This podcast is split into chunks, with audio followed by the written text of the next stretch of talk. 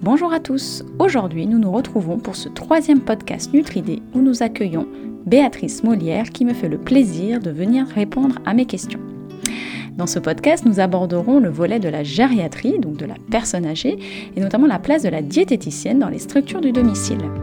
Je vous dis donc à tout de suite et vous souhaite une très bonne écoute. Un podcast nourri par les équipes de Nutrisens. Bonjour Béatrice, merci d'être venue participer à ce troisième podcast du réseau Nutridé. Merci de te présenter. Bonjour Aline. Alors je suis Béatrice Molière, je suis euh, diététicienne depuis 15 euh, ans. Auparavant, j'ai obtenu un diplôme d'ingénieur en agriculture option agroalimentaire en 1987. Donc euh, entre mon diplôme d'ingénieur et mon diplôme de diététicienne, il s'est passé quand même 20 ans et donc plein d'activités qui m'ont permis de mieux connaître euh, ce secteur de l'alimentation et de l'agriculture. Aujourd'hui, après 13 euh, ans passés en secteur hospitalier, essentiellement gériatrie, je partage mon activité en, en deux secteurs principaux, un temps en libéral et un temps comme formatrice.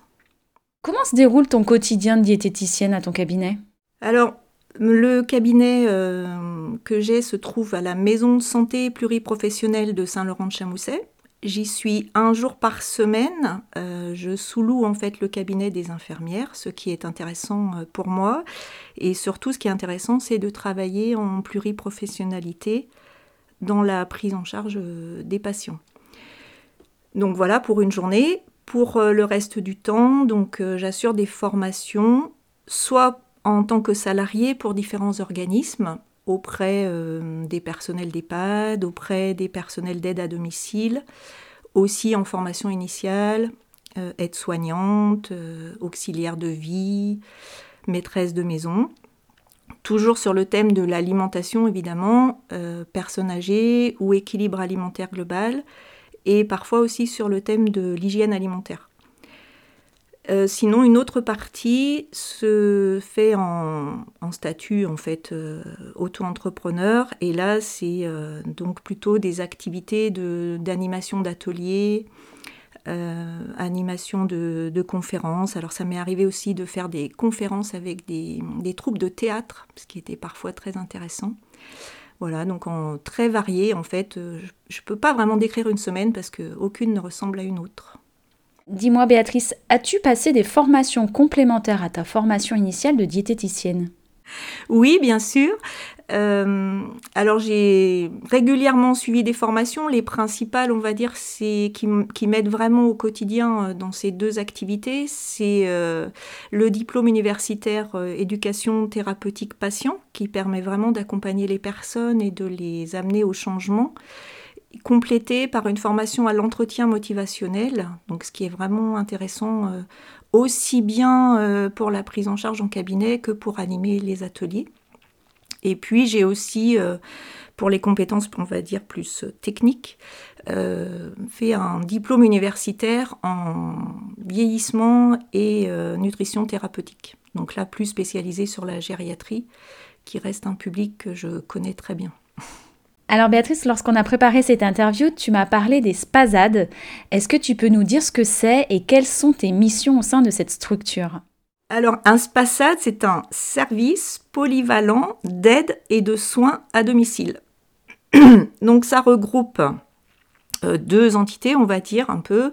Un SIAD, qui est un service de soins infirmiers à domicile, donc qui assure essentiellement des soins d'hygiène pour les personnes, euh, donc avec des interventions d'aide soignante et d'infirmières, à un SAD, donc service d'aide à domicile, où là on est plus sur euh, de l'aide de la vie au quotidien avec des auxiliaires de vie. Et donc le SPASAD est là pour coordonner en fait ces actions chez les personnes et rendre, on va dire, les interventions plus, plus concertées pour maintenir le plus longtemps possible la personne âgée au domicile. Euh, les SPASAD, parce qu'il y en a plusieurs, ont obtenu des financements de la conférence des financeurs. Donc c'est euh, de l'argent qui vient du lundi de Pentecôte et qui est euh, réglé en fait, qui est géré par le département, la CARSAT, l'ARS, etc. pour mener des actions de prévention auprès des personnes âgées. Donc euh, j'interviens dans ce cadre-là, c'est-à-dire que pour le SPASAD pour lequel je travaille, les infirmières euh, repèrent un peu les difficultés, interviennent au domicile et en fonction de ce repérage des fragilités ou des difficultés, elles euh, demandent l'intervention d'un professionnel, ergothérapeute, psychologue, psychomotricien.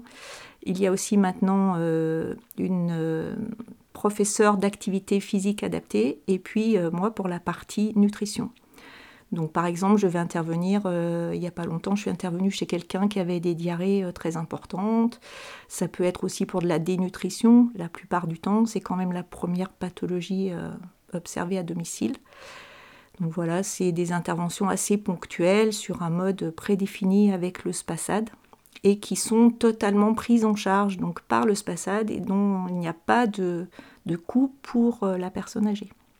Donc, en conclusion, beaucoup de formations, de travail pluridisciplinaire, tout ça pour améliorer le statut nutritionnel des personnes âgées, à la fois en EHPAD et à domicile. Merci Béatrice. De rien, merci à toi. Bonne journée. Retrouvez tous nos podcasts sur nutrisens.fr.